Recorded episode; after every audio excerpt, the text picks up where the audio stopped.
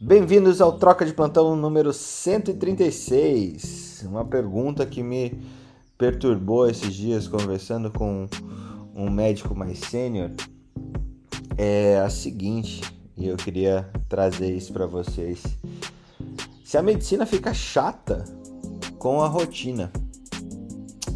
Eu falo isso porque ele é oftalmo, esse, esse colega médico, acho que tem seus 68 ele falou, cara, ao mesmo tempo, é, eu tenho consultório já há mais de 30 anos e tudo mais. Eu atendo no máximo 10 coisas diferentes no meu consultório, rotineiramente. Eu acho que a minha secretária, que também está comigo há quase 30 anos, ela sabe diagnosticar só de ouvir pelo telefone a reclamação dos pacientes, ela já sabe dizer mais ou menos qual é a linha do diagnóstico que o meu paciente está tá, tá apresentando. E de vez em quando a medicina fica chata, porque é a mesma coisa o tempo todo. E para começar a nossa segunda segunda-feira da semana, quarta-feira, dia 8 de agosto, com vocês aqui. Agosto? Setembro. Gostei, drogas. Drogas. drogas. Não, setembro, Hoje, setembro. Estamos em 8 de agosto, voltamos 30 dias no passado.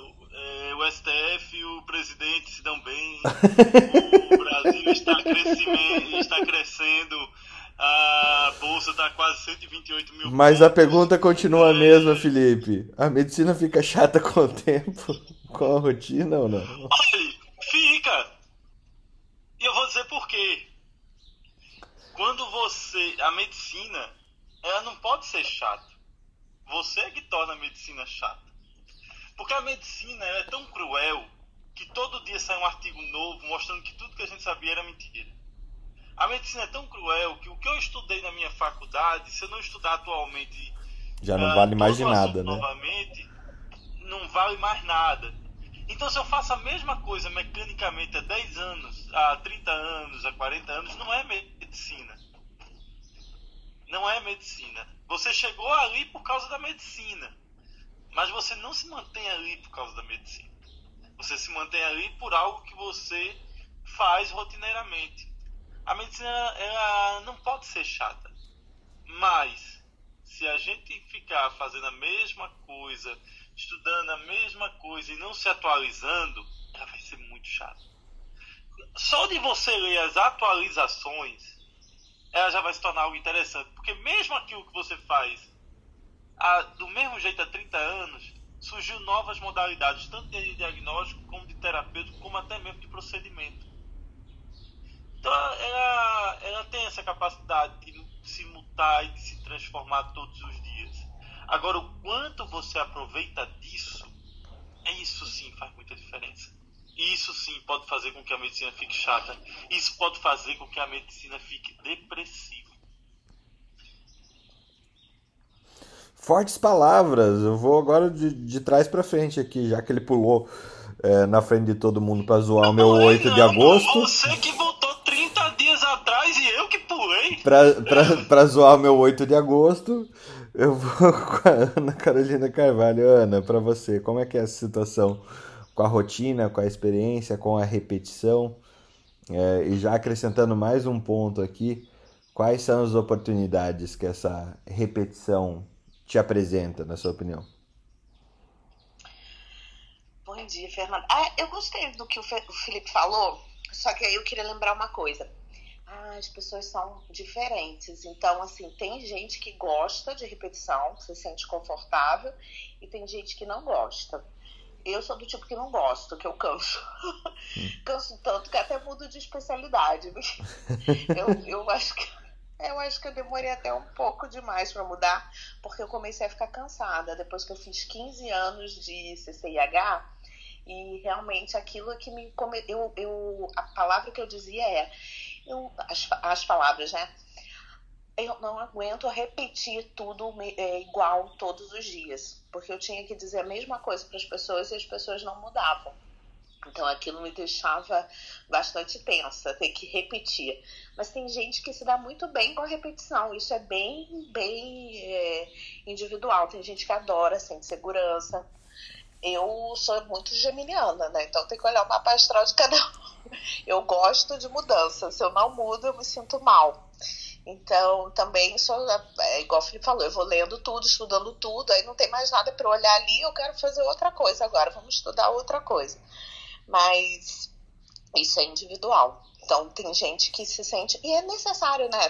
Também gente que gosta de rotina, mas sempre lembrando que o Felipe falou, sempre se atualizando, né? Mas mantendo, vendo os mesmos tipos de pacientes sempre e se atualizando na, naquilo e, e continuando. É, é, muito importante a gente ter isso, né? As pessoas que fazem 30 anos a mesma coisa com excelência. Isso é importante. O meu, o meu máximo. Ô, Ana, Ana, o bom é que a gente tá mais de 100 anos pedindo pro povo lavar a mão e essa repetição ninguém faz, né? Foi isso que me deu na telha. Eu falei assim: não aguento mais isso, gente. Eu falo a mesma coisa todo dia. E todo ano faz um negócio lá dia da CCH e mostra e faz. E nunca melhorava. E eu falei: gente, não dou mais conta, não.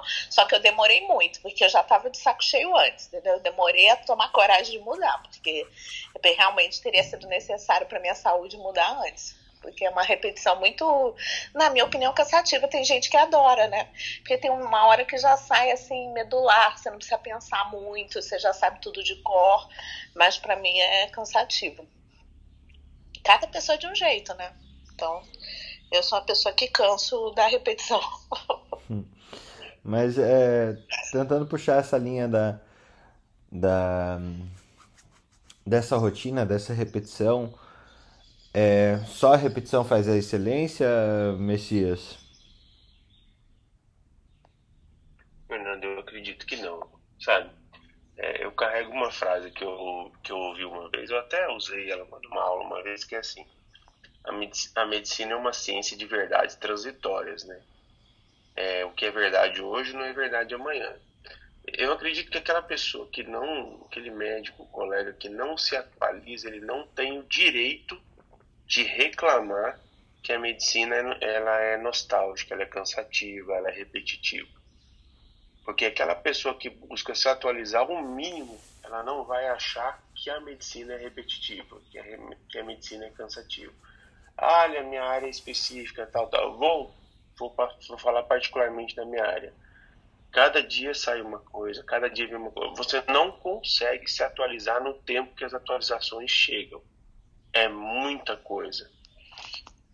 Ah, você tem, você tem um, um, um mecanismo, de repente vem a tomografia dual slice, é, é, dual energy, aí de repente vem uma aquisição nova, né?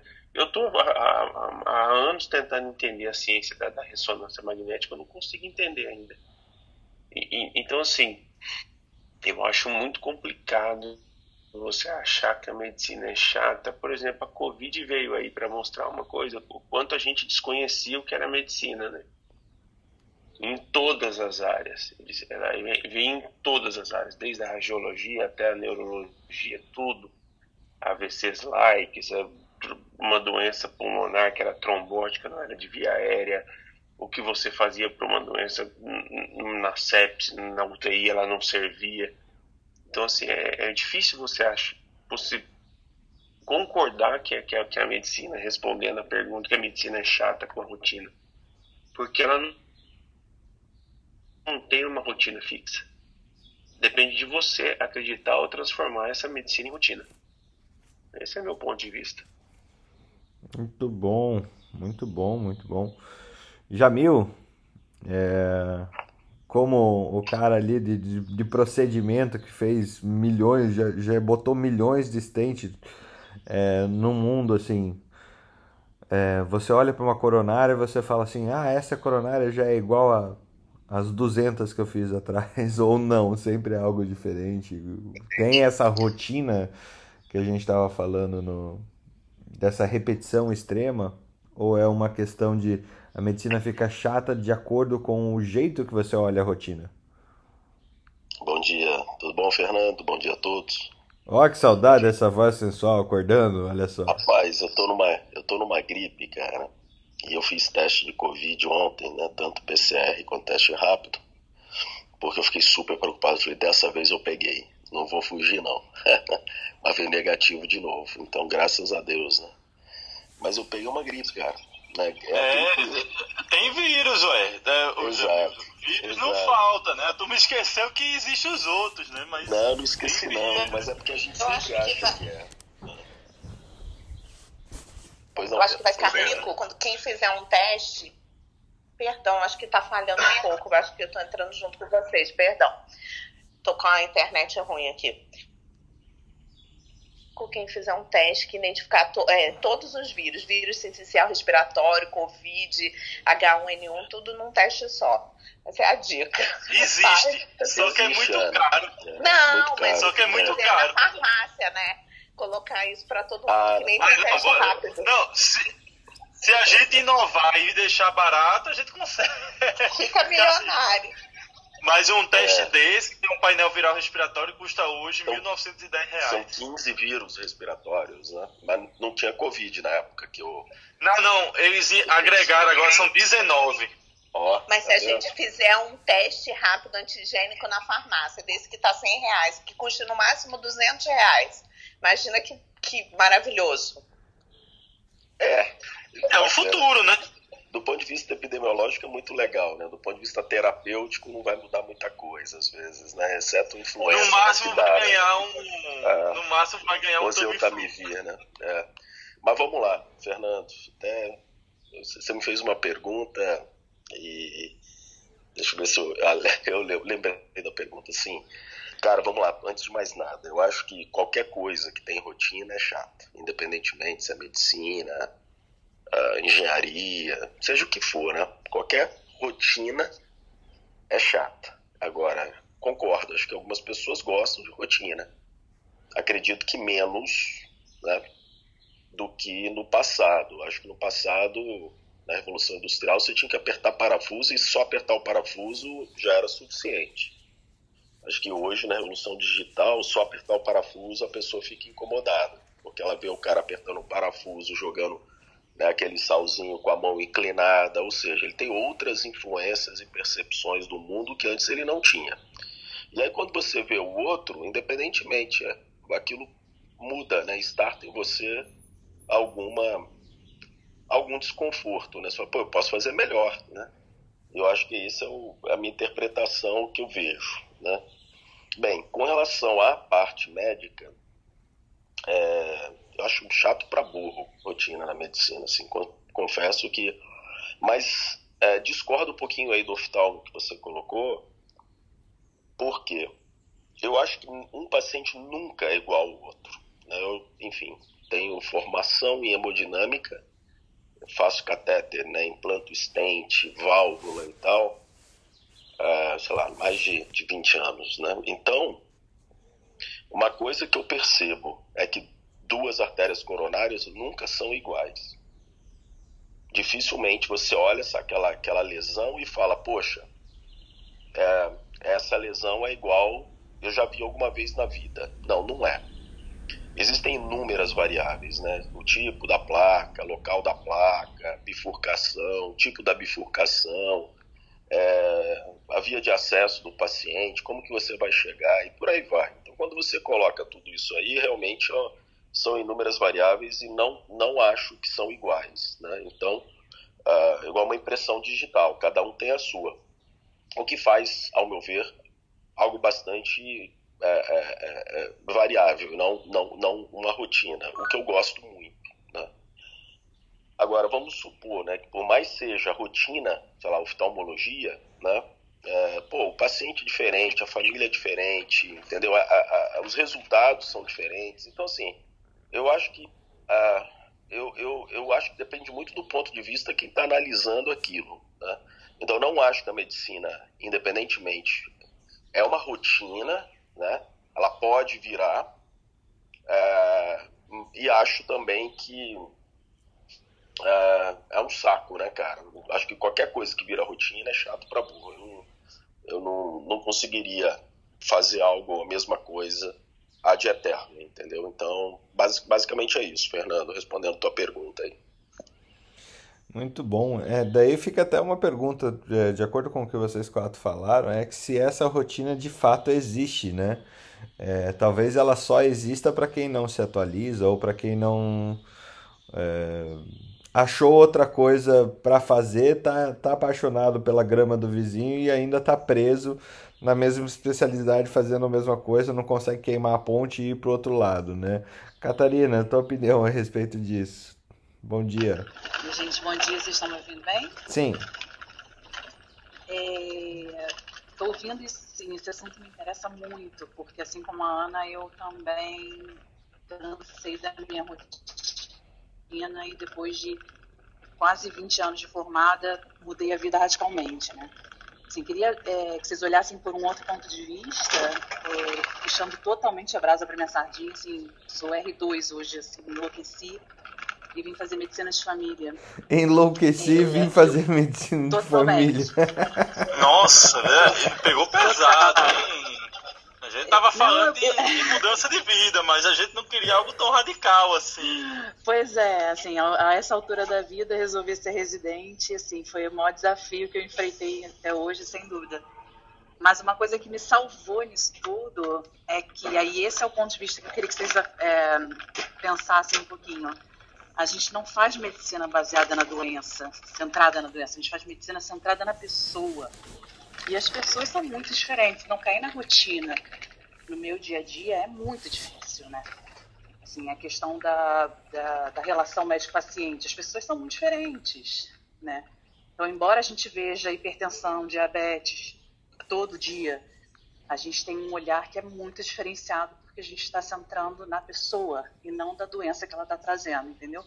Então, era só isso que eu queria que vocês pensassem também em relação à rotina. Foi é, eu, eu acho que eu acho fantástico isso, até porque as pessoas são diferentes mesmo. E medicina da família não é simplesmente você estar tá na porta lá fazendo hiperdia, né? É, você tem que conhecer as pessoas, conhecer o contexto social delas, participar desse contexto, participar dessa mudança. Isso é, é, o que torna mais gratificante a medicina de família. Apesar que aqui no Brasil a gente sabe que o contexto social às vezes traz muita dor para nós, né? É, participar desse contexto social por causa das condições que as pessoas vivem. O Fernando falou sobre olhar para a grama do vizinho, né? Eu olhei para a grama do vizinho, vi um cogumelo e comecei a criar. E com medicina da família, a grama do vizinho é muito grande. Porque você vai para uma comunidade, é muita grama, é muito vizinho, é muito vasto. Né? E assim, cada local tem a sua dificuldade e cada pessoa tem a sua dificuldade. E não adianta nada passar captopril para casa e não olhar, achar que o cara está comendo dentro de casa. Não adianta nada você é, é, olhar assim, passar remédio e ficar falando se não, não estiver junto e participar dessa transformação dentro de casa também. Infelizmente, medicina da família e medicina social, que são, que são diferentes, né? tem a medicina da saúde da família tem a medicina social, são residências diferentes. Até queria que você depois explicasse um pouco, um pouco como é essa diferença. É, porque muita gente olha da mesma forma, mas para o processo de transformação que nós vamos vivenciar, ou nós queremos vivenciar nas próximas décadas no Brasil, a medicina de família tem um papel crucial nisso. Eu fiquei em dúvida agora, Felipe, você falando né, medicina de família, medicina social e tem uma terceira ainda que eu traria nessa diferenciação, que é a própria o próprio sanitarismo, né? Medicina sanitarista. Fala lá, Ana. Ah, não, eu ia falar sobre o que a Catarina falou também, que eu achei super interessante. E ela puxou um ponto que eu acho bem importante. É, eu concordo com ela que os pacientes são diferentes. E, e isso sempre foi uma coisa que me é, encheu de ânimo, né? Conhecer as pessoas, conversar, desde a faculdade ambulatório, conhecer a vida inteira. É, eu já contei sobre vocês, tinha amiga que ia fazer anestesia e falava, eu só gosto de paciente calado. Eu falava, nossa, eu adoro conversar com os pacientes, saber a vida inteira, saber quem, é, quem é a vozinha, qual é o nome do neto e tal. Eu gostava de tudo isso. É, talvez eu sentisse falta disso, de falar mais com pessoas. Mas é, quando a gente está vendo muito paciente, realmente é interessante. A vida se torna interessante, porque você conhece novas vidas todos os dias. Então, isso, isso daí eu concordo com ela, é bem interessante. Qual que era a tua primeira especialidade, Catarina? Gente, eu fiz saúde pública lá no iníciozinho. E eu trabalhei muito pouco com isso. Assim. A minha vida foi caindo mais para a parte de, de gestão, né? Então, trabalhei muito com care, mas sempre na parte de coordenação médica por trás, é bastidores, né? E aí, um dia eu surtei, falei, não, e tem, sempre tentando buscar especialidades. Aí tentei fazer nutrologia, tentei fazer medicina do esporte. E eu acho que eu sentia a falta era de gente mesmo. Queria sair de trás dos panos e vir é, para ação, né? Só que aí entra até num assim, já tentei, já pensei em participar dessas discussões de residência, de grana de residente e tal. Assim, como é que você, depois de quase 20 anos de formado, com família, com... como é que você vira residente para ganhar 3 mil reais de novo, entendeu? Como é que você vira residente para ganhar 3 mil reais de novo, Catarina? Pois é. Vai Não, ganhar, a grande vai questão- ganhar quatro agora, velho. Ô, Não, é que a é, medicina de é família aqui no Rio- medicina? O que é que você fazia da medicina antes do Fernando lhe bloquear no Clubhouse? Ah, não é? Pois é, foi, foi, foi pesado aquilo dali, eu me senti mal. E olha que eu É. trabalhei tanto pra convencer ele do contrário. Olha, Fernando, é medicina da família, não é motivo pra bloquear, né? Não é Não assim é, que a gente é. faz. Como é que a gente vai agregar as pessoas? Ela é gente também, né? Não é, é da atenção primária, mas a gente. A gente aceita ortopedista, não vai aceitar médico da família. Vamos aceitar. É, aqui no Rio, eu não sei se é só aqui no Rio, mas a gente tem um complemento da prefeitura, porque a gente trabalha na atenção primária. Aí é clínica 10 da mil, família, né? É. Então Aqui- melhorou, aqui né? Eu falei, bom, aí dá. É, então também. deve ser o Brasil todo. Eu falei, então dá. É, eu, eu, eu agora já tô pensando nisso aí, viu? Você me deu uma ideia agora, meu Deus do céu. Eita, gosto. Sabe, Catarina, é que você falou assim que você sentiu um pouco de falta de, do contato com o paciente, né? Isso a gente tem mu- muito na, minha área, né, que é a radiologia. Mas depende muito de você conversar com o paciente durante uma, uma ultrassonografia, você colocar o, o colete de chumbo e ir lá segurar a mão de uma paciente que está agoniada no, dentro da sala de tomografia. Eu acho que vai muito de você. Ah, você vai fazer uma ultrassom de uma, de uma, de uma criança que está assustada. Você mostrar o, o exame da meleca e mostrar a ordem, perguntar se ela comeu uma bolacha de morango no Doppler, ou se ela comeu um tomate, você entendeu? Ou se ela viu os flocos de neve da Frozen, azulzinho, no, no Doppler. Então, assim, tem muito, depende muito de você transformar a, a a especialidade que você faz um pouco mais humana, independente qual seja, sabe? E, e é, é, é uma coisa que você falou, assim, se isso é algo que está te incomodando, corra atrás para fazer diferente, alguma outra, alguma outra coisa, igual você. Cara, você me deu uma ideia agora, Messias, fantástica, viu? Eu... Tu já imaginou fazer ultrassom em criança e toda vez que aparecer o fluxo venoso cantar Let It Go, como ela vai ficar empenhada na, no ultrassom e não vai se mexer? Vai, doutor, vai agora, Let It Go, A. Marina, a Marina faz é, a parte pediátrica de pelve, sabe? Mas eu comecei fazendo, agora ela que faz mais, cara.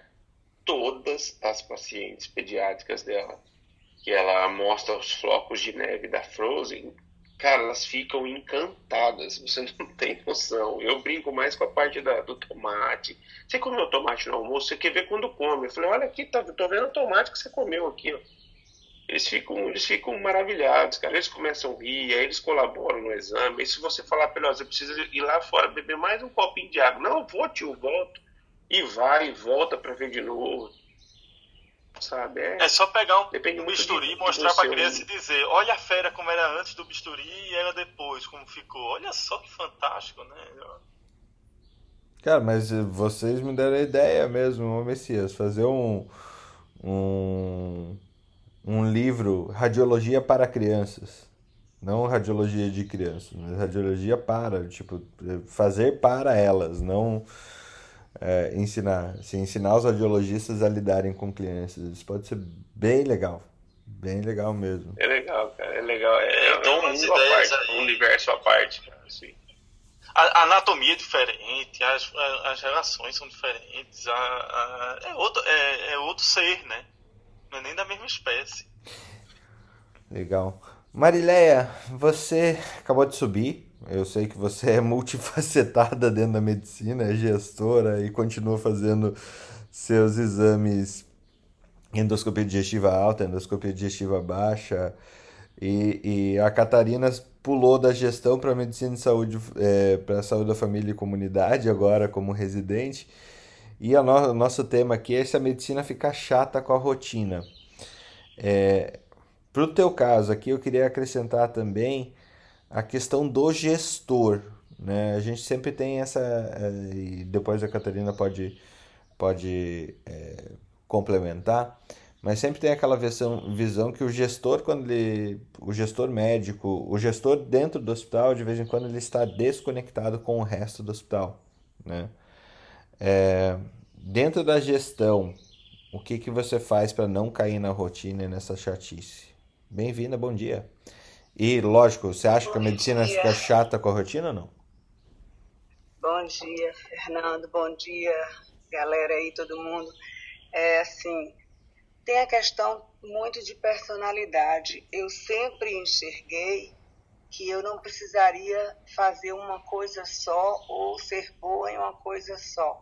Então, eu sempre tive uma visão muito sistêmica de tudo. Então, quando eu optei por fazer medicina, eu tinha certeza que eu não ia fazer medicina pura e simplesmente de consultório ou, ou, ou qualquer outra especialidade. Então, eu, quando eu saí para fazer minha residência que eu fiz aqui em Salvador e saí para fazer um tempo fora aqui do Brasil, eu ampliou muito a minha visão de que a gente podia ser bom em tudo. E durante a faculdade, Fernando, eu já fazia muita atividade extra medicina. Então, eu tinha uma sociedade brasileira de medicina e arte, participava, participava dos campeonatos de esporte, participava de literatura também, na época, poesia e literatura na área médica, eu gostava muito disso. E quando eu entrei na carreira de gestão, quando eu voltei da Itália, que eu recebi um convite para também atuar na área de gestão, eu não pensei duas vezes. Eu falei, não, eu tenho que ser médica e tenho que sentar no outro lado e entender quais são as dificuldades do outro lado e o outro lado também entender quais são as dificuldades enquanto médica. Então, isso me ajudou e essa casadinha fez muito a minha diferença aqui na Bahia, frente aos colegas, frente às entidades médicas, diga-se Conselho Regional, Associação Médica e Sindicato, tive uma relação muito transparente com essas entidades, muito participativa, mas no sentido de mostrar que a gente é bom gestor e hoje não se aceita, nem cabe mais nenhum gestor e nenhum médico que não tiver essa visão mais completa. Então, o médico na sua área de atuação não pode ser só médico puro, achando que a caneta dele é mágica e que ele pode tudo, e, e esse médico está fadado a ser engolido pelo sistema.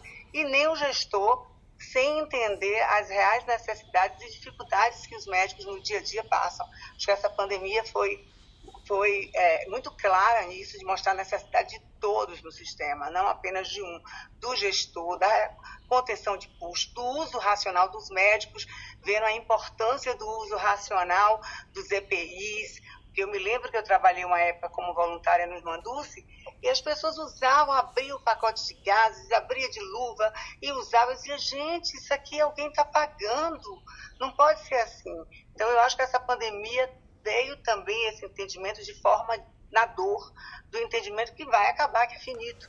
Então, eu acho que a gente está aí numa revolução, que vem a própria tecnologia, é, de, de abrir os horizontes, abrir a mente. Eu ontem busquei um artigo de 2014, foi 2015, em que falava-se do, do, profissional do futuro de inovação, e nesse artigo eu dei risada que tem um, um, uma, um parágrafo que diz que daqui a uns dias o governo vai lhe dar um salário para você ir tomar um chopp com um amigo. Porque tudo que é automatizado, aí a gente está falando de tecnologia, vai sobrar o seu espaço para ser humano que hoje você diz que não consegue ser.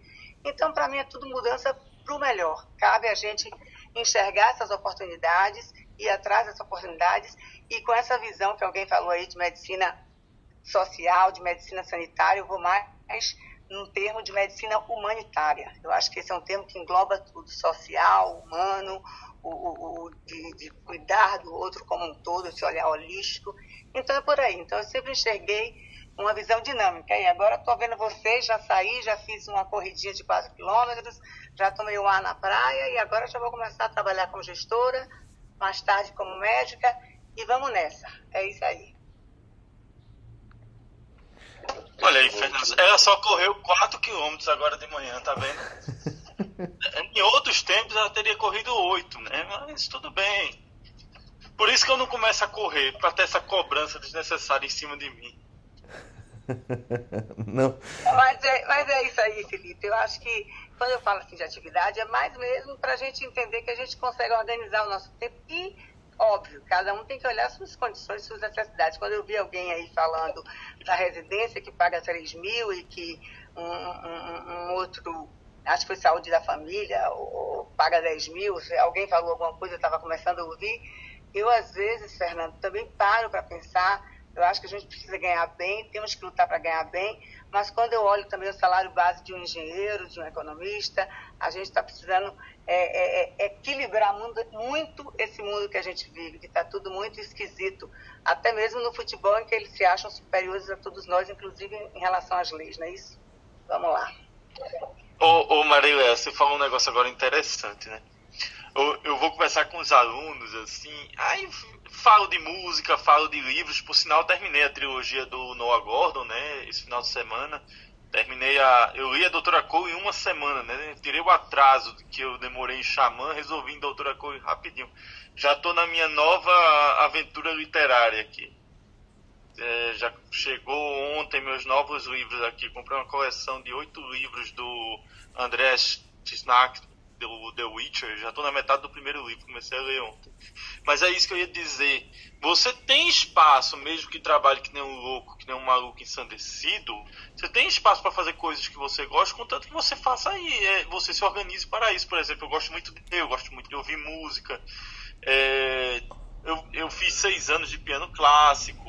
É, coisas assim que você faz que lhe trazem prazer e que fogem um pouco do que é a medicina. Porque o que é mais chato, o que é mais chato é você sair com pessoas que são médicas e quando chega numa mesa, ela só consegue falar sobre medicina porque ela é incapaz de falar sobre qualquer outro assunto. Porque ela não consegue ler as notícias. Ela não consegue não, desculpe. Ela não se organiza para ler as notícias, ela não se organiza para ler um livro, ela não se organiza para a questão. E isso é uma. Uh, existe essa possibilidade para você se organizar em tudo na vida. Mas você precisa parar e organizar seu tempo para isso e estabelecer suas prioridades também. Sabe? O que é que você quer? O que é que você gosta? Como é que você pode aproveitar um pouco do que você gosta? Já imaginou se você nem se atualiza na medicina, nem como aconteceu com, é, nem se, se atualiza faz a mesma coisa mecanicamente por muito tempo, não lê nenhum livro, não vai correr, não faz exercício físico, não não faz outra coisa como música, que é algo que você gosta, a vida vai ficar muito chata, viu? A e vida vai ficar também, muito chata. E, e, e, Felipe, não é só isso não. Isso é que a gente tem discutido muito aqui na sala, que é a questão da gente sair da bolha. Então, se eu sou médico com aquela história lá do passado, porque eu acredito que isso é muito do passado, de eu viver só no meu mundinho e no meu quadradinho como médico e esquecer que isso é só um pedacinho de sua vida, vida não é isso. Eu às vezes falo assim, olha, medicina é, é minha vida, mas sequer mais importante da minha vida ela é a minha vida, faz parte, mas não é o mais importante. Tem tanta coisa mais importante que eu valorizo. Então, assim, a gente tem que sair dessa bolha urgente e o nosso cérebro tem uma capacidade absurda de se adaptar. Eu também li um artigo aí, foi uh, quando foi o artigo, acho que é 2016, não me engano, não é, não é tão novo, mas falando de o tempo médio que leva para o nosso cérebro se adaptar a novos estilos. Antes você achava que em 21 dias você poderia reprogramar, digamos assim, agora são em média 66 dias, o que são dois meses para você reprogramar um estilo de vida, reprogramar um estilo para literatura, para poesia, para música, para o esporte, etc., para uma outra área de atuação. Então, assim, é importante que a gente não fuja desse exercício e que a gente, de uma vez por todas, fure esta bolha. Hoje, na pandemia, mais uma vez, a gente aprendeu a ter que lidar com todos de forma horizontal. Isso é que eu acho que é mais importante. Isso na gestão, não tenho a menor dúvida que é indispensável para o gestor ter uma visão horizontal. como diria pai rico, pai pobre, né? Mas é, sair um pouquinho da corrida de ratos, né? A gente não precisa permanecer nela a vida toda, né? Nossa, com certeza. Vocês já viram o vídeo do, do, do Corrida de Ratos? Que. Puta, deixa eu ver se. Red Race. Cara, tu tem uns vídeos de animais meio estranhos, hein, Fernando? É, não, não é, Intubação intu- de girafa, não é sobre aí, intubação de girafa hoje, ô Felipe. Depois eu te conto uma no off, não aqui. De uma vez, dois colegas meus da residência. Foi uma das cenas mais cômicas da residência e eu no meio sem entender nada do que estava acontecendo. Não, eu tô, tô procurando aqui, ó, Happiness. É muito. Não sei se vocês não viram esse vídeo ainda, tô colocando lá no, no Telegram. Ele é muito perturbador. Muito perturbador. Porque ele, ele mostra a nossa briga por, por espaço. E, e ele é do. Como que é o nome do, do carinha que fez ele? Cara, ele é incrível, ele é incrível. Depois vocês vejam porque é, é- é assim, essa procura pela felicidade, o quanto que a gente é, vive a felicidade dos outros às vezes, porque a gente entra nesse ciclo de fazer o que disseram pra gente fazer e fica concorrendo, né, por esse mundo de fazer a coisa que os outros disseram pra gente fazer e assim por diante. É bem legal, bem legal mesmo. Jung, subiu a medicina já ficou chata pra ti em algum momento? Fica chato com a rotina? Eu sei que a tua resposta é praticamente impossível que ela fique chata pelo, pelo teu perfil, mas você já, já experimentou isso alguma vez? É, a chatice da medicina em algum momento? Fala, Fernando. Bom dia, pessoal. Bom Oi, dia. Catarina, tudo bem? Fica, fica chata, cara. Eu acho que ela fica bastante chata depois de um tempo, como tudo que a gente faz de maneira automática e repetitiva, assim, sabe? Eu acho que hoje, sei lá, com, depois de 20 anos de formado, é, eu me vejo como médico é, fazendo realmente diferença é, é, na assistência em pouquíssimas situações, assim, porque a maioria delas é muito repetitiva, né? É, é, faz parte de um de um core assim que você está tão habituado a fazer e aquilo é tão feijão com arroz que na prática mesmo você não faz tanta diferença. A que eu tenho é que a maioria das coisas que eu faço, por melhor que eu faça, muita gente pode fazer igual ou melhor do que eu até. Eu acho que assim, fazer diferença mesmo, você ho- hoje, tá no momento que eu tô e que eu- algumas outras pessoas aqui estão também, a gente faz diferença mesmo em situações que fogem do habitual. Porque o habitual, o, o, o, feijão com arroz, de novo, qualquer um pode fazer. Então eu acho que, e, e- e- aí acho que a gente também é super alinhado nisso, eu acho que talvez hoje a maneira de fazer diferença na medicina é formar cada vez mais pessoas que façam esse feijão com arroz bem feito, assim, que aí você amplia muito o alcance do bem. Mas, então, assim, contrariando sua expectativa, eu acho que ela fica chata depois de um tempo, quando você faz sempre a mesma coisa. E como toda profissão, assim, por mais glamour que a gente coloque na questão da medicina, assim como toda profissão, é, é, é, é, o básico ele, ele é repetitivo e sim, ele fica chato depois de um tempo.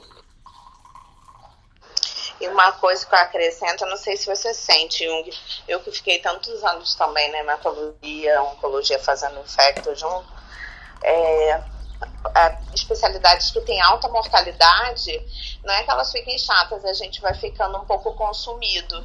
Eu, depois de um tempo, fico muito triste de ver muitos pacientes morrendo, morrendo, morrendo. É, tem horas que eu fico para baixo. Não sei se isso é. Também você sente isso. Sim, eu sinto, mas assim, depois de um tempo também, Ana, você aprende. Eu acho que a relativizar o sucesso, sabe? Não é só uma questão do, do paciente viver ou morrer. É, o paciente morreu na hora certa, no momento certo. Deixa eu tentar melhorar essa. é, é, é aquela sensação assim, que quando a gente trabalha no, no, no SUS e tal, com a falta de recurso, a gente vê muito paciente morrer em um momento em que ele não deveria morrer. Por exemplo, você está tratando uma leucemia aguda e o cara morre de sepse na indução da leucemia porque não tinha o um antibiótico ou não começou o antibiótico no momento certo. Isso é extremamente frustrante. Agora, o cara que morre por conta de uma leucemia ou de um linfoma refratário, ele morreria no SUS, ele morreria no MD Anderson, ele morreria em qualquer lugar do mundo, entendeu?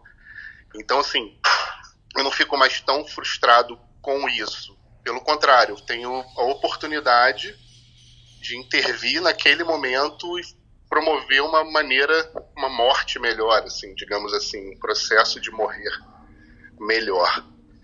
Então eu acho que esse, essa coisa de lidar com especialidades que, em que a morte está muito presente também te dá uma grande oportunidade de, de intervir nesse momento, né?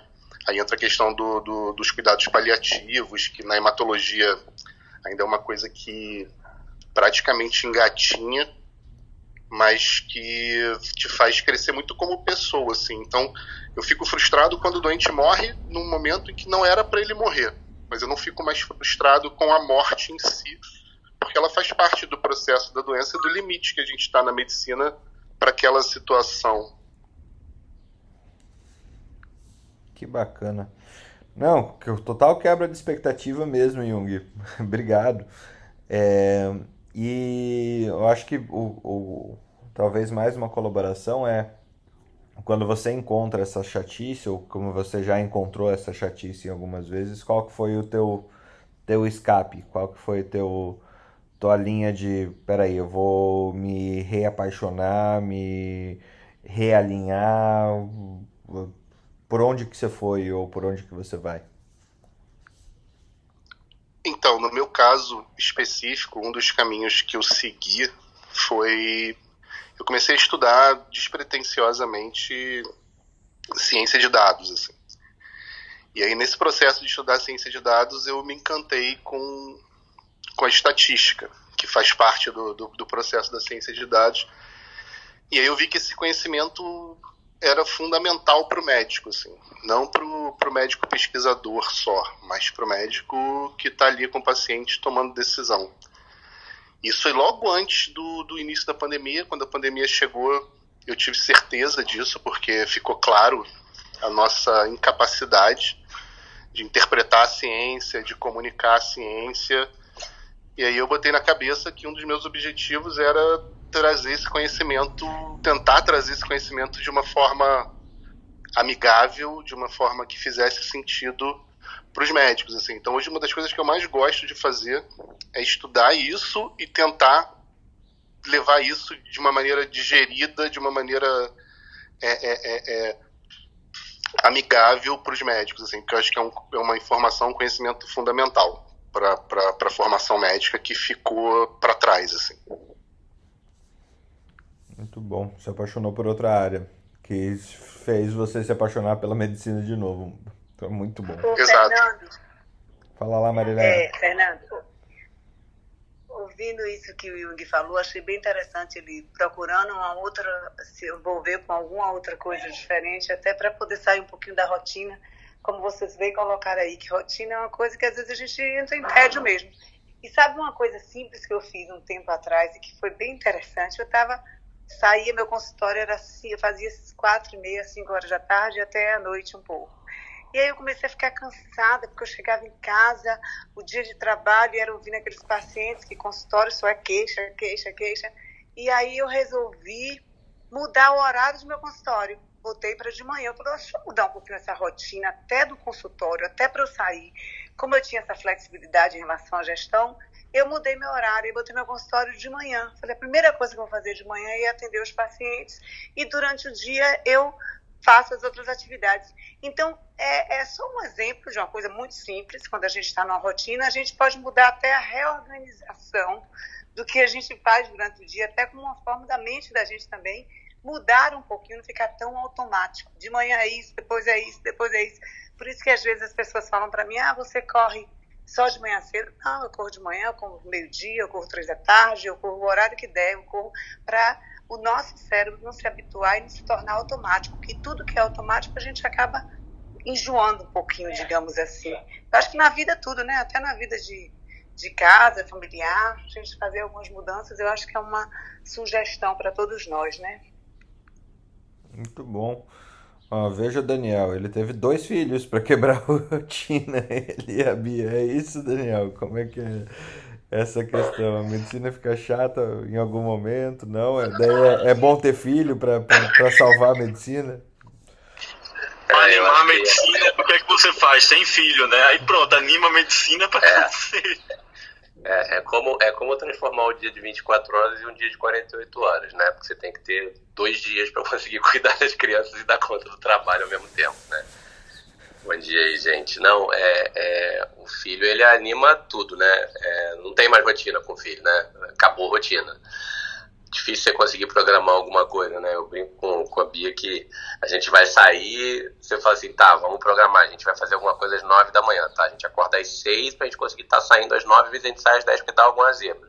Né? Isso aconteceu no final de semana, por exemplo. Vamos colher sangue das crianças, ah, beleza, tranquilo. Sai e vai pra praia depois. Oito horas da manhã a gente tava no laboratório, sempre no laboratório quase nove da manhã, porque eles não tem veia, né? Que é menorzinha. É, mas assim, falou em morte, falou comigo, né? é, a, Bia, a Bia, que é geó, brinca que ela dá boa chegada e eu dou a boa partida, né? É, eu faço muito cuidado paliativo, é uma coisa muito do dia a dia da gente, assim, é, não dá para encontrar rotina aí, né? Eu acho que é, rotina vai estar tá na nossa, no nosso dia a dia, mas é impossível você ter rotina tão rotina assim na medicina, porque cada paciente é um paciente, cada caso é um caso novo, todo dia surge uma coisa diferente. Eu acho que o que cansa a gente na rotina não é bem a medicina, né? É a rotina em si. É às vezes aquele emprego, aquele ambiente, aquele lugar que a gente trabalha, aquela situação. É, isso dá uma cansada, mas medicina mesmo, acho muito difícil. Eu, pelo menos, nunca perdi o encanto e cair na rotina. A gente às vezes olha realmente como o Jung fez, olha para algo diferente, um caminho novo. Né? Eu e Bia fomos lá fazer pós-perícia para entender um pouco mais algumas coisas que permeavam o nosso dia a dia, mas, mas de forma nenhuma eu acho que a gente cai na rotina. Assim.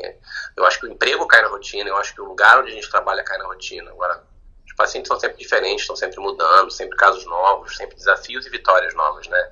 Derrotas também. Afinal de contas, a gente na medicina a gente é ensinado a viver para ter sua vitória e a primeira coisa que a gente aprende no primeiro plantão da vida é que a gente tem que aprender a ser derrotado, né? É entender que a gente não tem esse poder todo, que a vida é muito maior do que isso e que a gente não tem o poder de evitar que a morte aconteça. Né?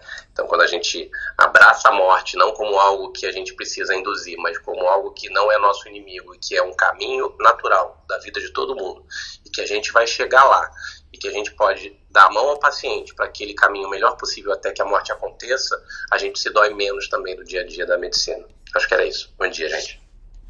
Bom dia, bom dia. Se você tiver três filhos, um fizer pediatria, outro fizer geriatria e alguém fizer saúde da família, a família toda vai fechar todos os ciclos da medicina antes e após a vida, né? Fica a dica. Investimento para 20 anos aí. muito bom, muito bom. Dois tá bom. É, família é, Costa Costa de Moraes. Não, Felipe, faltou, do... tem que fazer medicina do trabalho, aí fecha o ciclo da vida. tá certo. Nasce, cresce, trabalha, fica velho e morre. É isso, Débora? Melhor do, do, que pato, né? Que nasce, cresce, sangra e nem às vezes não dá nem tempo de reproduzir, né? Débora, para você, como que é essa questão da rotina? Já é, já ficou chato? Não? Como que, que, que foi essa seus aprendizados sobre a rotina e como ela influencia na tua vida de médica? Um, então, eu, eu, não, eu, não, eu compartilho muito do que o Daniel falou, assim. Eu, todo dia eu me encanto com alguma coisa nova, algum paciente novo mesmo que seja um museu de velhas novidades, eu, eu adoro, assim. Tava comentando isso com meu marido. Quem me revigora muito são os residentes, né? É, aquele olhar de estrangeiro, aquele. Quando eles ficam felizes de aprender uma coisa, assim, que a gente já sabia. Ai, é tão gostoso, gente. Eu, eu gosto bastante, assim. Eu, eu não encaro isso, não. Eu acho que a gente talvez tem um pouquinho de dificuldade com disciplina, né? Eu, eu, vejo o povo oriental, assim, eles não têm essa dificuldade. Eu acho que o brasileiro, a gente, a gente tem um pouquinho mais dessa dificuldade. E talvez a gente ache isso chato, enfadonho, mas eu, eu sou muito feliz, assim, na minha escolha, nas rotinas, que eu acho que, que tem que ter essa rotina. Eu, ve, eu aprendi isso muito com criança, né? Eu vejo que meu filho depois que eu apliquei rotina com disciplina, ele é outra criança, assim, é muito gostoso. Acho que tudo na nossa vida tem que ter rotina e a maneira como a gente encara, assim, as, as situações. É, é importante, é, é, a repetição leva à perfeição quando ela é, é, feita com excelência. E eu acho que é importante, pode às vezes ser chato, pode. Eu, acho mais chato aquele chefe chato mesmo. Não, não a rotina. A rotina eu adoro, assim. Eu, eu gosto pra caramba, assim. Eu sou meio suspeita para falar disso. Eu sou muito empolgadona assim com a medicina. Que legal. Gente, que papo bacana mesmo, assim, realmente essa essa pergunta fazia tempo que não, a gente não trazia um programa com uma pergunta para provocar um pouquinho as pessoas, mas é, temos que ter Mas mais. provocação a gente tem tido todo o programa, né, Fernanda? Assim, a, a, diferença é que a gente se provocou agora com uma pergunta, né? Nas outras a gente estava se provocando sem necessariamente ter perguntas, né? Uh, com certeza. Com as cadeiras voam. O bom, o bom do virtual é que as cadeiras voam, mas não acertam ninguém. Mais ou menos, Felipe. De vez em quando acerta, viu? Te falar. acerta mesmo no virtual, viu? É, deixa eu passar. Eu que eu diga, né? Oi? Eu que eu diga. Bom, mais, mais alguém quer acrescentar alguma coisa nesse tema? Que daí eu passo para o noticiário do dia. Ó, a Bia quer falar. A Bia não quer falar. A, a Bia vive numa dicotomia. Eu quero falar, eu não quero falar. Eu, não quero, eu quero falar. falar. Quero falar, não quero, falar. falar. Eu quero falar. Gente, eu apertei o botão errado, por favor. Agora subiu, dançou. Vai, fala.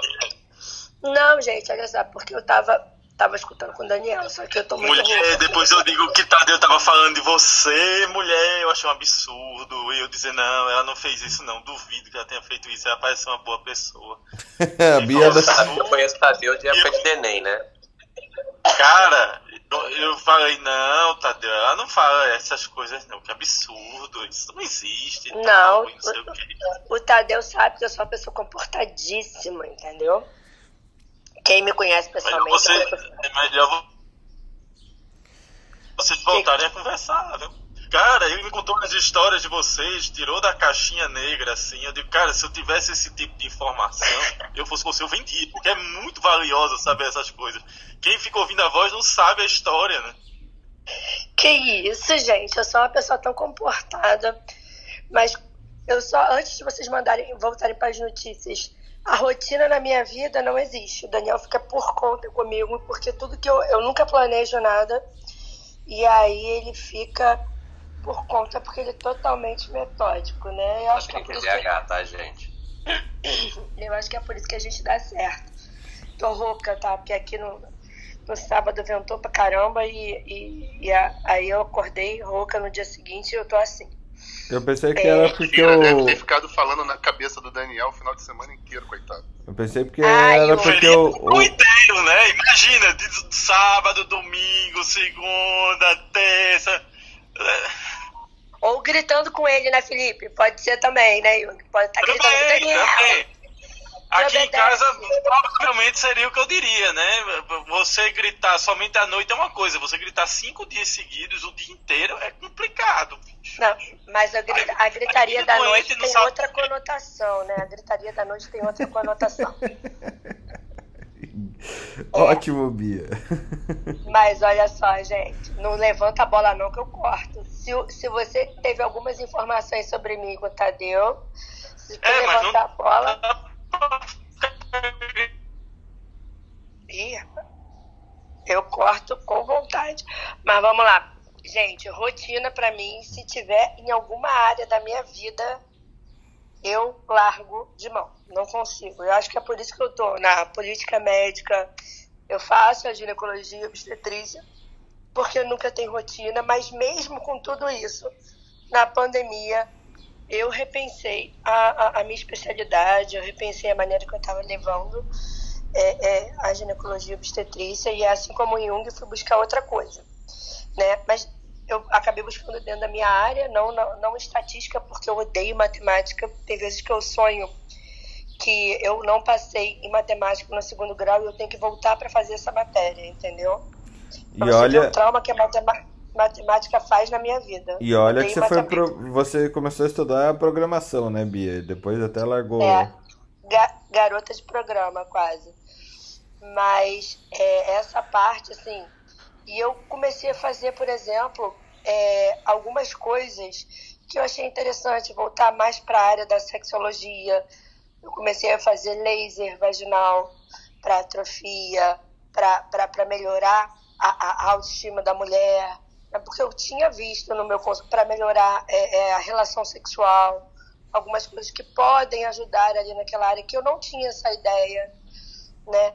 É, é, é, e isso acabou me dando uma outra visão, porque o que eu estava recebendo nos meus pacientes, no meu consultório, eram pacientes é, completamente insatisfeitas com, com, o corpo dela e com a região íntima e com queixo de falta de libido, e quando na verdade a falta de libido não, não tinha essa causa, era uma causa hormonal, uma causa é, é que elas queriam uma pílula mágica, né? Então, assim, mesmo com, com tudo isso, eu acabei começando a a, a, a ver outras coisas, né? Então, eu, eu discordo, Daniel. Eu acho que existe rotina sim. E você tem que sempre se aprimorar. Eu acho que é por isso que o médico tem, faz vários cursos, o médico vai a congressos, porque a novidade estimula a gente na nossa prática do dia a dia. Né? O estudo acaba é, é, é, é, é estimulando você. Eu acho que o maior estímulo é o conhecimento a maior saída da rotina é o conhecimento. Bom, pronto, não vou falar mais, hein? Duvido. É... Pô, excelente, excelente papo mesmo. Quer dizer que quando você estuda mais, aumenta a gritaria à noite? Depende, quando eu ponho em prática o que eu aprendi, sim. Mas eu não posso te contar ah. aqui agora que o Daniel tá aqui. Depois eu te mando no privado as dicas de beleza avó pra tu fazer em casa. Essa corta mesmo, hein?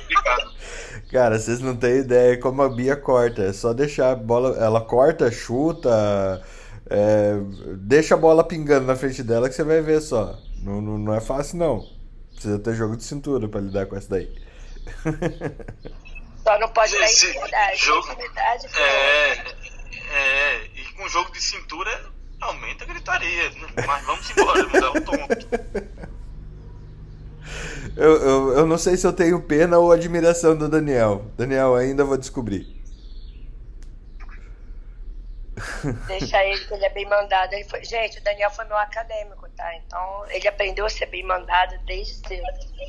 Nossa, você fez o seu poder pra abusar dele? Claro, ele era. Olha só, pensa, pensa no seguinte: um interno que nunca ia no internato começou. A, aí eu comecei a, pegar ele, ele nunca foi um interno tão assíduo, gente. Ah, preste atenção. Você salvou a medicina para ele, então. Salvei, tá vendo? Eu salvo as pessoas. Só não salvei o Fernando, porque o Fernando, o Fernando não tem mais jeito carbonara. Ele já é estragado desde o começo, coitado. Que bom que eu sou estragado. Assim a gente dá um jeito nessas coisas. É... Bom, vamos lá. É... Felipe, vou Felipe, Ana, o pessoal da Infecta, vou começar aqui. Vou, vou colocar algumas questões aqui que me chamaram a atenção. É, autorização da, da, da Sinovac em crianças com 6 anos é, ou mais no Chile. Uh, um pré-print que saiu é... A gente já tinha cantado essa bola, hein? Já tinha cantado essa bola. A gente já tinha cantado essa bola. E que provavelmente vai ser a vacina para qualquer idade. Sim. É, saiu um estudo também dizendo. É, essa concomitância entre vacina de Covid e de gripe é, pode ser aplicada ao mesmo tempo, então não, não precisa mais esperar 15 dias para aplicar uma vacina ou outra, tá? Essa daí tá, também a gente tinha cantado, cantado a bola, né, Felipe? Tinha cantado a bola também. É, essas notícias que saem atrasadas que a gente já tinha dito antes. É, o legal, que é, um o legal que é tudo pré-print, né? Essas notícias atrasadas que são pré-print, que nem foi avaliado por par ainda. pré-print lá, né? Não aqui. é, um estudo de coorte que saiu é, a respeito da, desse comparativo AstraZeneca com Sinovac, com Coronavac, quer dizer é, a AstraZeneca tendo uma maior eficácia que a, que, a, é, que a Sinovac em pessoas acima de 89 anos, enquanto a Coronavac é, tendo maior eficácia entre as pessoas que têm mais de 79 anos. É, eu não li esse estudo ainda para dizer o porquê disso, então. Senilidade imunológica. Ah, uma coisa assim. É, vê que interessante, né? É estranho você dizer que pessoas com mais de 90 anos têm melhor resposta a um indutor viral, né? Enquanto uma pessoa com 79 anos tem uma melhor resposta com, com Coronavac. Mas é uma coisa interessante. Quanto mais, é, quanto mais idoso você fica, a sua imunidade ela fica menos responsiva. Então, o que, é que acontece? Às vezes, você dá um vírus morto, a sua imunidade não vai ser capaz de gerar imunidade a partir daquilo ali. Ela não vai ter a capacidade de pegar o epítopo e gerar a imunidade específica contra aquela, aquele agente. Mas quando você dá um vírus é, com atenuante ou com indutor viral, você estimula o, o, pouco de imunidade que você tem e consegue desencadear a resposta, como se você tivesse sido exposto à doença. Aí por isso que em dados mais avançados, apesar do risco ser maior com vacinas atenuantes ou indutor viral de reações, a resposta vacinal também é melhor. Entendi. Já em criança isso é o inverso. A gente já chega Isso nessa. Ajudou muito pra minha, pra minha compreensão, velho. Ajudou muito também. Como é? Cortou aqui. Fala lá, Messias. Cara, peraí que eu vou tentar ajeitar minha, minha internet aqui. Tá uma porcaria. Peraí, Fernando. Pode seguir, Fernando, segue aí. Pareceu o meme do tiozinho do café. Quero café, isso aqui tá uma porcaria. Pensei a mesma coisa, Fernando. ai, ai. Continuando aqui, um estudo pré-print também comentado pelo Eric Topol. Estudo que foi reunido 54 estudos é, com oito meses de, de segmento pelo Covid.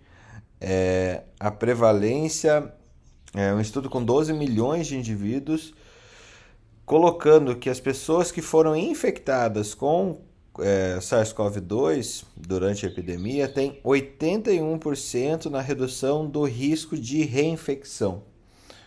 É, logicamente que reinfectado só pode ser as pessoas que, que, que foram infectadas, mas é, é só para pontuar aqui a eficácia da, entre aspas, eficácia da, da, de você ter pego o vírus selvagem e ele funcionar como um indutor é, de imunidade. Felipe, vai contigo.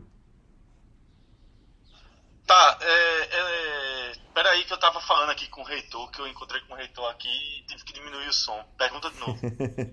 Não, estudo com 12 milhões de pessoas, 54 estudos, para falar a verdade, é, mostrando 81% de redução na, no risco de uma reinfecção pelo coronavírus. É porque já conversou sobre isso também, né? Veja que quando você teve o vírus e foi vacinado, você teve uma resposta melhor do que aqueles que não tinham tido a infecção pregressa e foram vacinados. A mesma coisa acontece quando você tem exposição ao vírus selvagem. O vírus selvagem, ele é, é, teoricamente, é o marco zero, né? O vírus inicial onde todas as variantes nasceram. Ele traz as informações genéticas das variantes em algum contexto dele. Então, quando você tem uma exposição a um vírus selvagem ou uma vacina de vírus morto que tem todo o código DNA desse vírus, faz com que você tenha uma resposta às prováveis variantes que venham a surgir depois ou até mesmo cepas diferentes. E quando você faz vacinas muito direcionadas a spikes, ela acaba sendo muito boa para variantes, mas com uma resposta intermediária ao vírus selvagem. E aí gera muitas dúvidas sobre a real eficácia dela em alguns contextos epidemiológicos quando entra uma variante nova. A gente vivenciou isso com a variante Gama, foi o maior exemplo de como teve essa, essa, essa capacidade né, de mudança. É, a verdade é que, assim, obviamente, não tenha dúvida que você ter tido o vírus e vacinar traz uma eficácia maior por esse contexto de que você já teve a exposição ao epítopo e você só está fazendo com que ele seja ampliado, potencializado. E aí acaba que como, é, é como se fosse a dose extra de vacina, né? Como se fosse a terceira dose de vacina. Quem teve o vírus e tomou duas doses é meio que como se tivesse tomado três doses. Por isso que tem uma eficácia maior do que aqueles que tomaram duas doses e não tiveram vacinação nenhuma.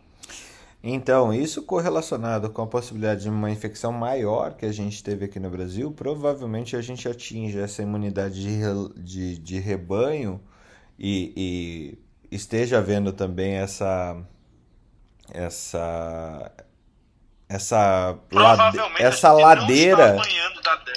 é a gente está vendo essa ladeira no número de mortes né? É, por causa disso a gente já infectou quase metade da população no fim do dia eu estou falando isso com base no estudo, que, no estudo que saiu nos Estados Unidos, que os Estados Unidos aparentemente estava com 35 milhões de infectados e saiu um estudo na Nature, se eu não me engano, falando que já eram mais de 110 milhões de infectados eh, nos Estados Unidos eh, devido à falha de, de testagem, eles acabaram não pegando todos esses infectados. Então, se a gente colocar para o Brasil aqui, a gente já está perto dos 80 milhões de infectados, 70, 80 milhões de infectados, mais a galera que tomou primeira e segunda dose. Então, isso impacta positivamente na nossa é, taxa de mortalidade, né? Pois é, imagina quem é que, é, pensando assim, Fernando, quem é que vai sofrer no primeiro semestre de 2022? Crianças. Tem outro grupo que vai sofrer no começo de 2022. Quem? Quem teve um isolamento muito bom, porque não teve exposição. Por exemplo, Nova Zelândia, Austrália, né, que fizeram isolamentos fantásticos, né, isolamentos decentes. Esses vão sofrer muito, porque eles não tiveram exposição ao vírus selvagem. E aí as doses de vacina talvez sejam insuficientes, e aí tem a necessidade de alguma coisa a mais além da dose de vacina, entendeu? E eles vão então, ter aberta a fronteira, Brasil, eles vão ter aberta a fronteira e vai estar circulando Delta por lá. E a, o Brasil não apanhou da Delta como a Europa por vários motivos, mas um deles é do isso aí parte da quantidade de vacina de Coronavac que a gente fez, 50 milhões de doses isso parte da contratualização da Pfizer, que teve uma quantidade de vacina muito boa, mas países que tiveram vacinação predominante com a AstraZeneca, é, por exemplo, apanhou bem mais do que o Brasil. E some-se isso também a questão da exposição ao vírus que nós tivemos. Nós tivemos no Brasil, esses, ah, o Brasil teve 20 milhões de infectados. Meu amigo, o Brasil não teve menos, não teve menos de 80, 100 milhões de infectados, não. Não tem o menor perigo. Mas é, é por isso mesmo que a gente está vendo essa ladeira. Que a gente fez. E é mas, é por isso que a gente está respondendo.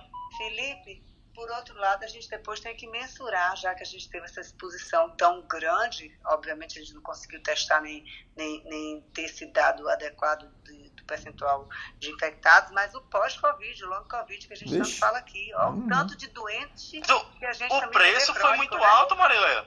O não, preço é muito ter, alto. A gente pode não estar tendo preço agora de estar tendo infecções agudas e a curva subindo, e a gente vai ter uma cronificação aí absurda num país sem preparo absoluto para seguir doente crônico, né? Mas Marilé foi pior. Nós tivemos 600 mil mortos confirmados, fora os não confirmados. Mas assim, Eu sei, mas nós eu contando tivemos. vantagem. Não, eu sei, eu tô, eu tô dizendo que assim. A gente tá contando os doentes novos do sistema, né? Isso, a gente tá falando de uma vantagem que não existe, porque na verdade é. o preço é muito alto. Isso, Essa vantagem não existe. A gente teve um preço de 600 mil mortes, a gente teve um preço de, um, de uma morbi, mortalidade muito alta, morbidade muito alta. A morbidade Ou nem seja, a morbidade estão sequeladas. a morbidade nem foi aferida ainda. A gente não tem nem capacidade de aferir essa Então- morbidade nesse momento. Então, muito ruim os nossos resultados, muito ruim. E por fim vem o Covid longo. Então, se você colocar numa sopa tudo isso, foi uma catástrofe no Brasil. O Brasil foi uma catástrofe. Ah, está saindo da crise, está melhor agora. Melhor? 300 mortes por dia. Não tem isso no ano na Austrália e na Nova Zelândia. A única diferença é que a gente está retomando as atividades numa proporção mais rápida, mas o custo foi muito alto. Não se paga esse custo. É absurdo. Então, quando você vai somar, porque todo mundo só vê o resultado é, final, né? Mas você tem que botar tudo que tá o que vem junto com isso. Gente, o preço disso é absurdo de vidas, de, mor de morbidade e de custo para o sistema. Fora as pessoas que ficaram inutilizadas a desenvolver suas atividades diárias. É isso. Ou de a, gente trabalho. Viu, a gente viu um monte de trabalho lá atrás falando de quantas pessoas não iriam conseguir voltar para a mesma atividade, teriam que mudar de trabalho ou mesmo se afastar. Então a gente está falando aí de um número e de um resultado péssimo que a gente ainda vai ver, é, assim, concretamente falando, esses dados, é, é, é, e que o sistema não consegue absorver, não consegue, não vai conseguir absorver isso. É, mas me chamou muita atenção. Não vai mesmo. É, assim, o, o, o rombo na saúde pública é, e na saúde privada vai ser cada vez maior. A gente só vai colher rombos financeiros, né, Marilé, daqui para frente. É, e, e, isso é muito crítico. Mas eu, eu realmente queria chamar a atenção, Felipe. Eu já estou vendo em janeiro ali é, Austrália e Nova Zelândia sofrem com a variante Delta. É, e a gente está anunciando isso em agosto. Variante Mu, a variante Mu. Lambda. Lambda no muda dos outros é refresco, né? É, cara, é, de verdade, assim, eu, eu não sei. Você já leu isso em algum lugar ou isso foi uma analogia que você fez agora? Não, foi analogia mesmo. Eu fico fazendo analogias e metáforas assim, meio que, que, que alimenta a minha capacidade de ficar irritando as pessoas, sabe? Eu às vezes fico mandando indiretas sem necessidade. Eu, eu não sou uma pessoa boa. Esse seu eu jeitinho fico usando. né, Felipe? Eu fico usando metáforas pro cara ficar parado assim, ele me xingou ou não? Eu não sei. Eu tenho um, eu tenho um amigo meu aqui que ele é superintendente da universidade que, que cacete, assim, numa reunião que tava comendo cacete, eu, eu e o reitor numa briga lá que tava, eu fiz um comparativo histórico que o reitor não falou, que depois ele disse pro superintendente, eu não sabia se ele tinha me xingado ou não, eu preferi ficar calado para não levar outro. Carol, você que tá ouvindo aí. Eu, vou, eu vou uma, só vou contar uma historiazinha, Fernanda, assim, engraçada, hum. rapidinho. Eu levei, eu levei estudantes de uma faculdade para outra né? E aí isso é pecado mortal, né? Os alunos da faculdade X ficaram com raiva dos Y que estavam lá no ambulatório. Mas, pô, não tinha ninguém no ambulatório, a pessoa bate na minha porta e pergunta, posso acompanhar? Pode. Eu não vou negar conhecimento para ninguém, não. Isso gerou uma confusão, botaram na, uma denúncia, eu tive que ir na reitoria. Aí o reitor dizendo, olha, você tá, não pode fazer isso, tá, não sei o que. Eu digo, não, tudo bem, eu tô aqui eu quero daqui a 50 anos, quando me perguntarem qual foi o momento da medicina, eu digo, olha, o Tribunal de Nuremberg foi em 2021, em plena pandemia, quando as pessoas é, né, disseram que eu não poderia dar conhecimento porque eu tinha que ver a cor, a raça, a opção sexual e onde estudou. Cara, acabou a reunião. um tema bem pesado lá. Sim, né? Pô. Aí, moral da história, eu digo, bote por escrito que eu vou responder por escrito. Agora tem que botar por escrito. Mas eu só sabe- por escrito se me der por escrito. Ia ser tão Aí, legal trocar. Ninguém botou nada por escrito. Ia ser tão legal. De bom- imagine se a USP e a, e a Unifesp tivessem essa, essa possibilidade de trocar de acadêmicos por um semestre. Ia ser excelente, cara. Cara, fantástico. E outra coisa, você vai negar conhecimento? Se tiver uma sala lotada, a prioridade é indiscutivelmente da universidade. Mas se não tem ninguém, você vai negar? É, você vai olhar, ah, eu tenho que ver. Você estuda onde? Ah, tá o canto. Ah, vai. Ah, pelo amor de Deus, não, Não, é conhecimento. Esse mundo do eu sou melhor eu sou melhor que você porque eu estudo em tal faculdade, cara, isso não pode. Ah, não existe, Não pode cara. existir eu mais. disse isso pro reitor. Eu digo, bota isso por escrito que eu respondo. Agora eu respondo. Agora você tem que me dar por escrito. No moral da história, acabou denúncia, acabou discussão, acabou tudo. Eu digo, mas eu só queria responder. Aí o superintendente, meu filho, você pegou muito pesado. Eu digo, eu peguei pesado? Eu não, eu não peguei pesado, eu só fiz um comparativo histórico. Ele se sentiu nazista, o problema é dele. Messias, você abriu o microfone pra falar. Agora que o Felipe Não. arrebentou com outra história. Ao cerne da questão, não é nem botando fogo, é. Cara, com o sistema de saúde que a gente tem, que ele é lindo no papel, mas precário na, Na execução. na, na, vida, na vida real, na execução. E com o sistema de saúde que a gente tem, que ele é usado, vem sendo usado no decorrer dos anos como mecanismo de desvio de verba, de corrupção. Vocês esperariam, independente de governo, um resultado diferente para a Covid? Eu não É. esperaria, não. Não. sério. Mas isso Não tem como ser diferente. isso é Porque a nossa questão societária e habitacional impede de ser diferente. Eu, eu, eu já falei isso em outro programa. A diferença da Covid para H1N1 no Brasil foi dois sistemas negacionais diferentes. Porque se você for ver o que aconteceu no governo do PT, não foi muito diferente em vários aspectos. O Tamiflu, eles Eles mudaram a bula do Tamiflu porque o remédio ia vencer. E venceu muito o remédio. Mudaram a bula porque era para fazer em 48 horas só no Brasil poder fazer com 5 dias ou até mais. Ou seja, era a hidroxicloroquina do governo deles. Eles não faziam teste e não entregavam resultados para negar que a doença existia. Para não fechar nada de turismo nem nada, como aconteceu com o México e trouxe repercussões no México e na Argentina. Então, a- você nota que, independente de política, a, a roubalheira existe nos dois lados, a forma de ganhar dinheiro existe dos dois lados. A diferença era o discurso. Enquanto um tinha um discurso negacionista de que ah, usa sem máscara, não tem nada disso, quem é macho não usa máscara, o outro ficava dizendo uma coisa que não existia. Não, nós estamos fazendo políticas para poder controlar e bem, está bem controlado o vírus, nós temos um tratamento eficaz que não era eficaz e que mudaram a, a, a indicação e na época comprar a, foi feita a vacinação sim, foi estimulada a vacinação sim, hum, de uma vacina que tinha uma eficácia inferior a 25%, mas que não entrou na, na, na cepa de discussão na época porque não fazia parte da discussão.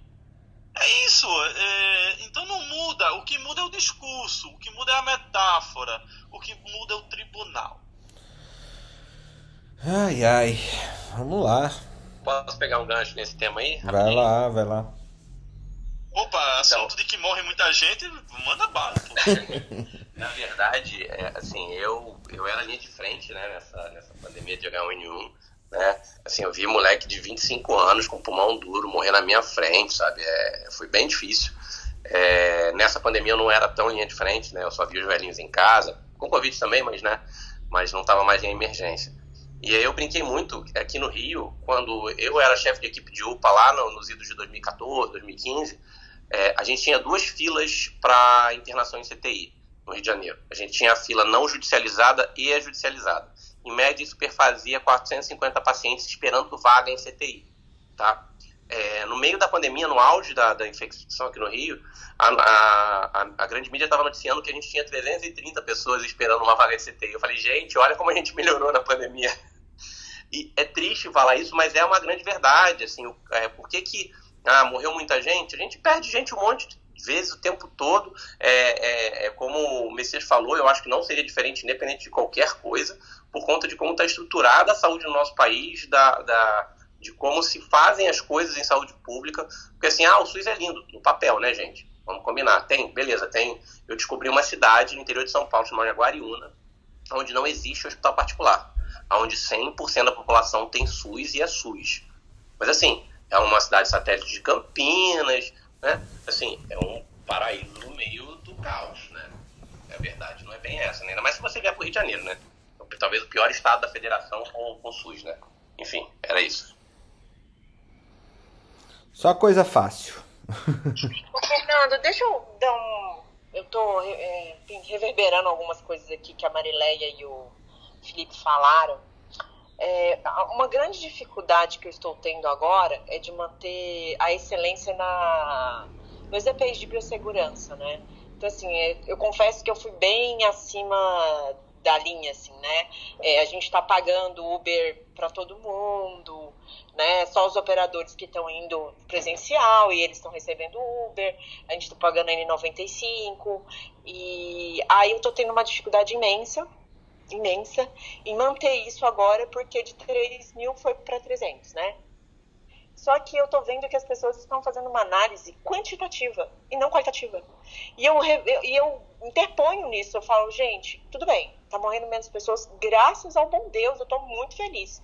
Mas vocês não percebem que as pessoas que vão se contaminar, e a gente está prevenindo a contaminação, elas vão entrar com sequela, eles não conseguiram, Marileia, equalizar o valor é, de, um, de um custo que vai ter porque a pessoa pegou Covid e vai ficar com sequela. E eu vou ter que fazer uma pausa no meio do trabalho dela, porque ela não consegue, ao final do dia ela está com uma exaustão.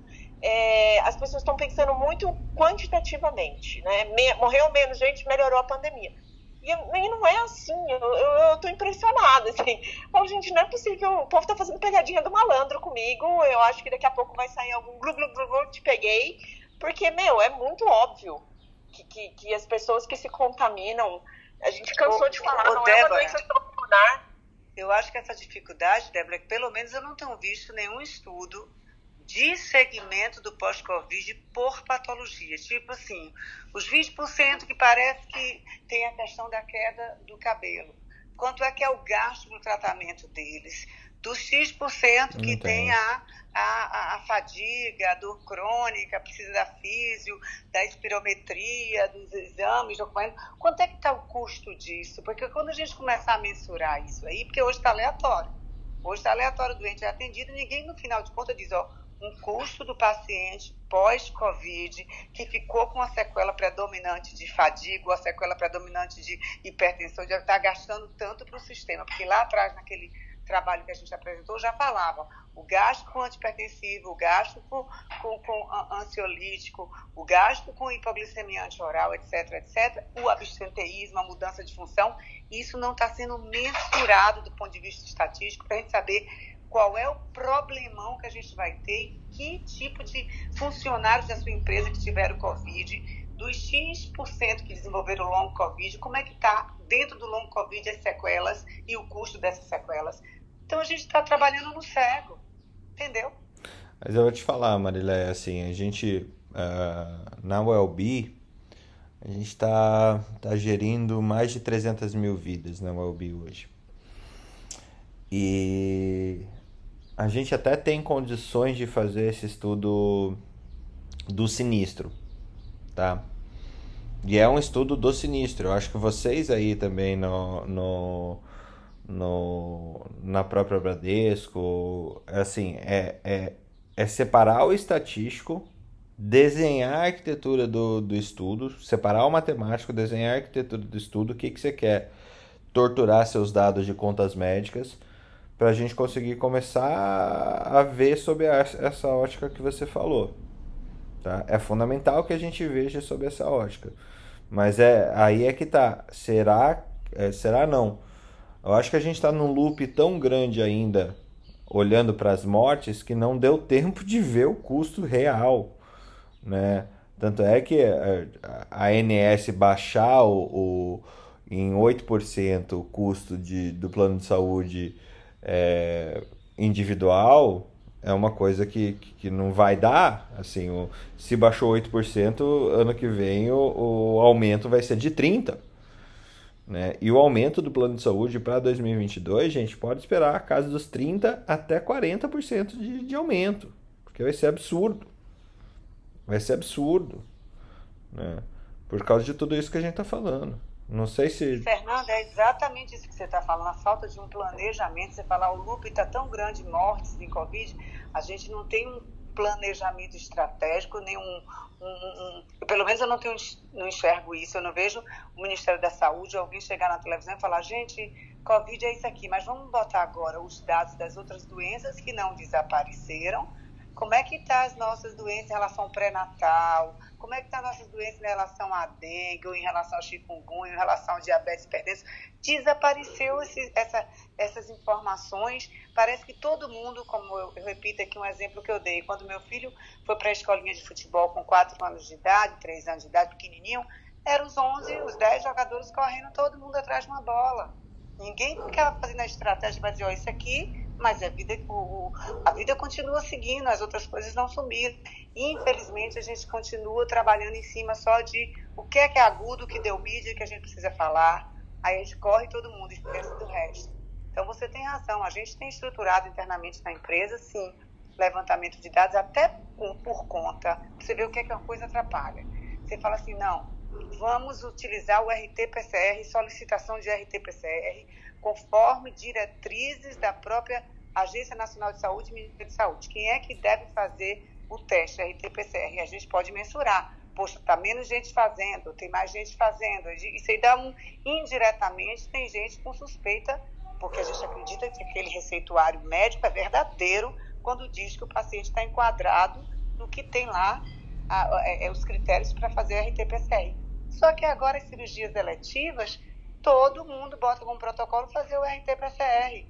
E a gente não tem como diferenciar. Foi um RT-PCR de alguém que está com suspeita da doença ou foi de alguém normal, só para poder ter certeza e entrar na cirurgia letiva, que estão voltando todas agora. Entendeu?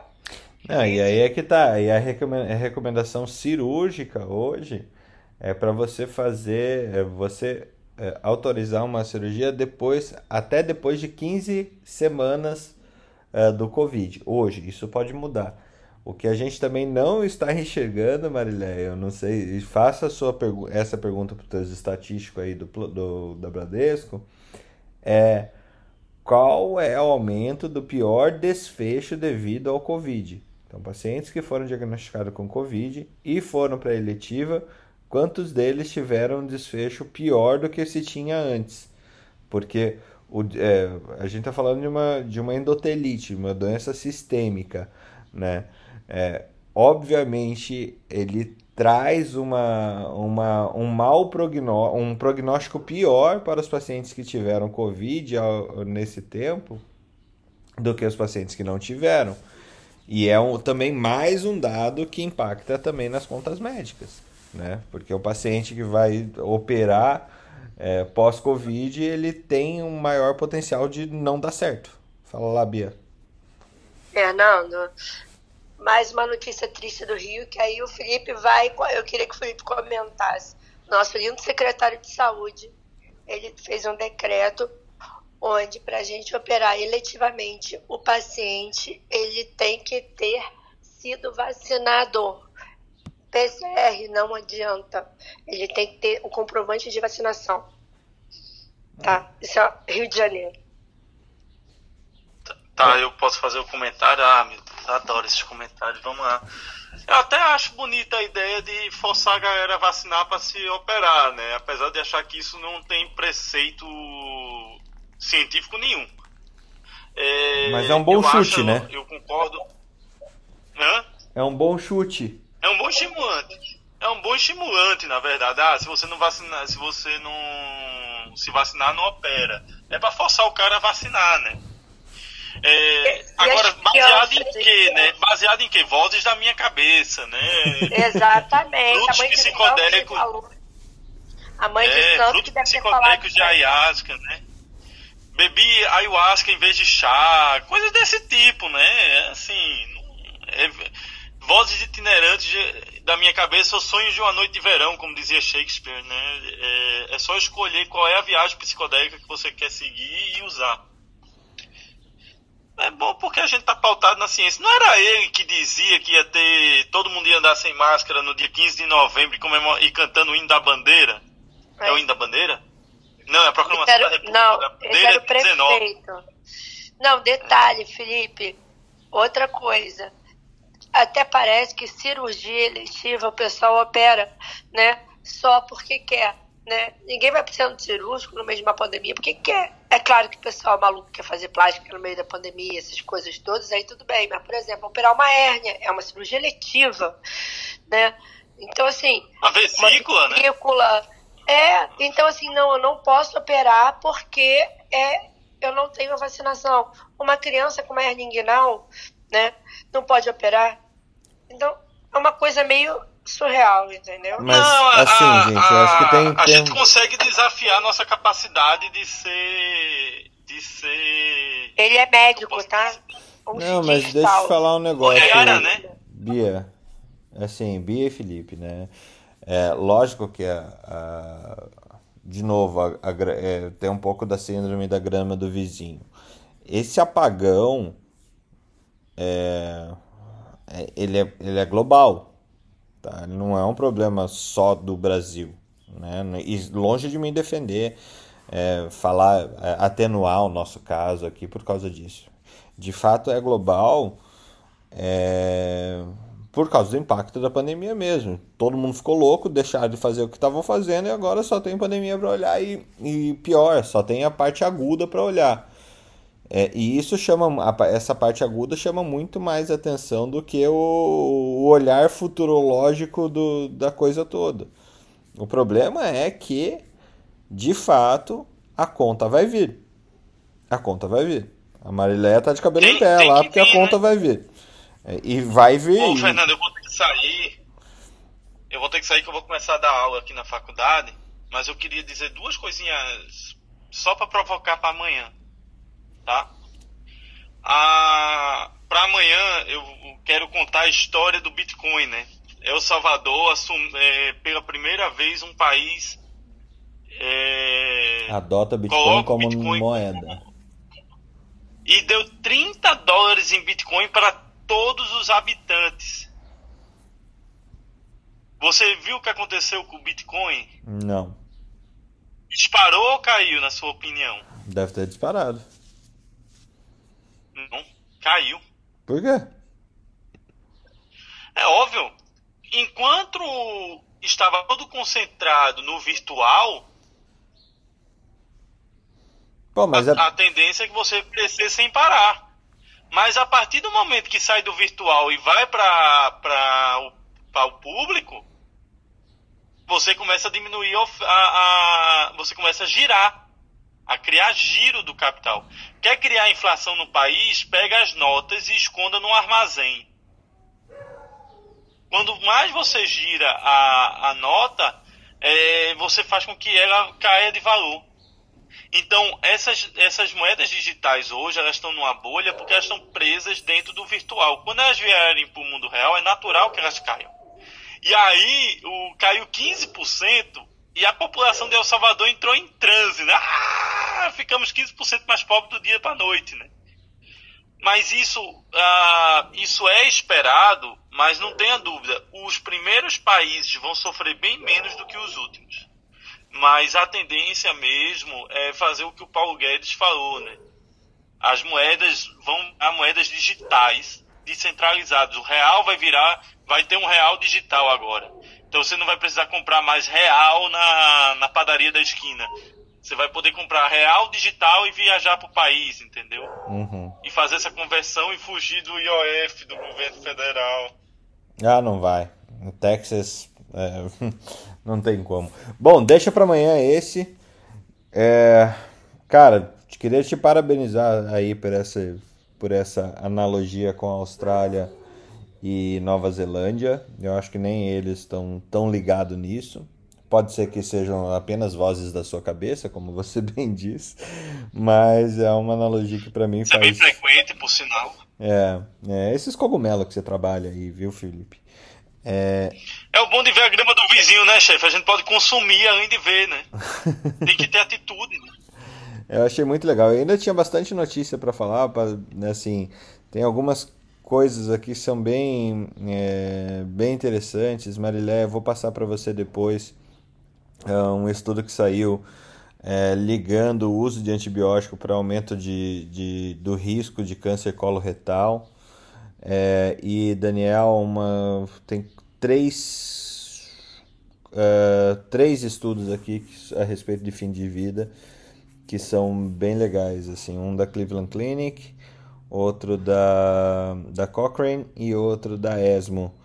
É muito bacana, tá tudo lá no nosso, no nosso Telegram. Foi uma, um monte de coisa lá. E um último ponto também, é, saiu no Lancet Neurology, uh, o burden de, de AVC é, entre 1990 e 2019, estamos morrendo mais de AVC, estamos tendo mais morbidade em AVC, é, e isso tem muito a ver com obesidade e sedentarismo. É, bem interessante. E ainda a Carol, não sei se ela está aqui ainda, é, tem um estudo correlacionando a dieta às causas de, mor de, mortalidade, de morte. É, deixa eu achar o, o, o título certinho aqui. Que.